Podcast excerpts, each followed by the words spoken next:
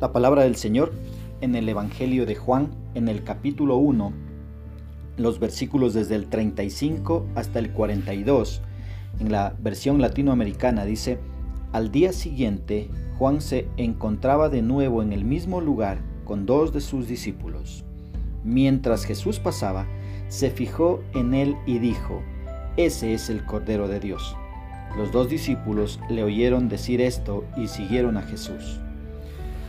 Jesús se volvió y al ver que lo seguían les preguntó, ¿qué buscan? Le contestaron rabí, que significa maestro, ¿dónde vives? Jesús les dijo, vengan y lo verán. Fueron, vieron dónde vivía y se quedaron con él aquel día. Era como las cuatro de la tarde. Andrés, el hermano de Simón Pedro, era uno de los dos que siguieron a Jesús por la palabra de Juan encontró primero a su hermano Simón y le dijo, Hemos encontrado al Mesías, que significa el Cristo. Y se lo presentó a Jesús. Jesús miró fijamente a Simón y le dijo, Tú eres Simón, hijo de Juan, pero te llamarás Kefas, que quiere decir piedra. ¿Qué es lo que nos expresa el apóstol Juan, que es el escritor de este Evangelio? Cuando ves los versículos del 35 hasta el 37, eh, ahí Juan el apóstol está expresándonos o diciéndonos más bien que la tarea de Juan el Bautista era guiar a la gente hacia Cristo. Y por eso no le importó que dos de sus discípulos le abandonen y sigan a Jesús. Juan el Bautista había hablado muy bien del Mesías todas las personas que lo seguían. Así que los discípulos de Juan no dudaron en seguir al Cordero de Dios. Mira el versículo 38 y 39. Ahí Juan nos dice que Jesús preguntó a aquellos que le seguían, ¿qué buscan? Esta es una excelente pregunta. ¿Qué buscan? Mira, esta pregunta de Jesús nos lleva a reflexionar en que solo seguir a Jesús no es suficiente ya que si no le seguimos con las razones debidas que serían para adorar y servir al Maestro, reconociéndole como Creador, estamos cometiendo un grave error. Todos aquellos que le están siguiendo ahora mismo a Jesús, Él nos haría la misma pregunta, ¿qué buscan? ¿Qué buscamos sacar de Él? ¿Qué buscamos de Jesús? Que me proteja, que me ayude, que me bendiga. que me dé trabajo, que me dé salud. ¿Qué buscamos? Mira, si vamos buscando solamente eso, lo estamos siguiendo por razones personales y eso no es lo correcto. Debemos seguir a Jesús reconociendo que Él es el Salvador del mundo, que es el Cordero de Dios que quita el pecado del mundo, que es el único que nos puede dar vida eterna, siguiéndole a Él para adorarle, porque Él es el Dios, es el Creador. Entonces debemos seguirle por, los, por las razones correctas, ¿sí? no buscando cosas personales. Esto es una tremenda equivocación. Mira, estos hombres le dijeron, ¿dónde vives?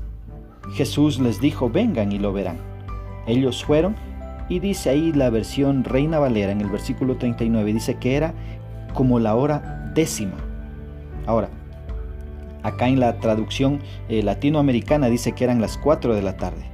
Debemos saber que los judíos dividían el periodo iluminado del día en 12 horas, que se contaban a partir desde el amanecer alrededor de las 6 de la mañana. Entonces esto ubicaría a la hora décima en las 4 de la tarde. Y como era tarde, se quedaron para aprender del maestro y conocerle mejor. Mira, aquí también podemos ver que nada es más agradable que estar a los pies del maestro recibiendo sus enseñanzas. Mira el versículo 40 al 42. Aquí eh, Juan nos dice que Andrés apenas identificó al Mesías, fue corriendo a decírselo a su hermano Simón y le trajo ante Cristo. Este fue el trabajo favorito de Andrés. Siempre estuvo trayendo gente a los pies de Cristo. Cuando tú lo ves por los evangelios, lo vas a encontrar ahí. Mira, fue Andrés quien trajo al niño con los cinco panes y los dos peces ante Cristo. Y hay otras ocasiones que él estaba trayendo siempre personas a Cristo. Ahora, cuando Simón vino ante Jesús, Jesús le dijo, tú eres Simón hijo de Juan. pero te llamarás Kefas, que quiere decir piedra o roca. Ahora, Juan en arameo es Jonás. ¿sí? Acá en la Reina Valera eh, dice eh, hijo de Jonás, ¿sí? la traducción Reina Valera dice hijo de Jonás y en la latinoamericana dice hijo de Juan, viene a ser lo mismo. ¿sí? No hay contradicción acá, sino que eh, lo uno está en, en arameo. ¿sí? vemos que Jesús le asignó un nuevo nombre y le dijo, te llamarás Kefas o Cefas en arameo o Pedro en griego. ¿Qué significa piedra o roca? Es lo mismo entonces, no sé qué es lo que dice en la traducción que usted tiene en sus manos, pero vemos que Jesús al dar a Pedro un nuevo nombre, le estaba presentando un cambio de carácter. Jesús presenta acá un cambio de carácter en este hombre y Jesús iba a trabajar de una manera increíble en la vida de Pedro para transformarlo de un rudo pescador a un siervo eh, muy útil en las manos de Dios. Ahora, ¿cómo puedo aplicar esto a mi vida? Mira, primero, siendo seguidores del Maestro no por intereses personales, sino para reconocerlo como Señor, como el Creador y el único digno de mi alabanza, de mi servicio y de mi adoración. Y segundo, pues guiemos a mucha gente a los pies de Cristo, como lo hizo Juan el Bautista, como lo hizo Andrés, para que otros conozcan al Salvador y sepan que es el Cordero de Dios que quita el pecado del mundo. Que Dios nos ayude a entender y obedecer su palabra.